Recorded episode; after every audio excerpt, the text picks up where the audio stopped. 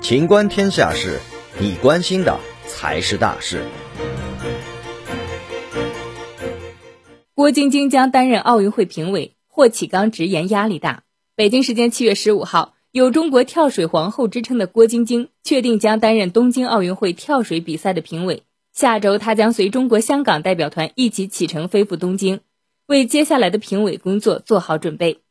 而在郭晶晶做出这一决定后，她的丈夫霍启刚也对此事进行了表态。不过，他直言这让他变得压力好大。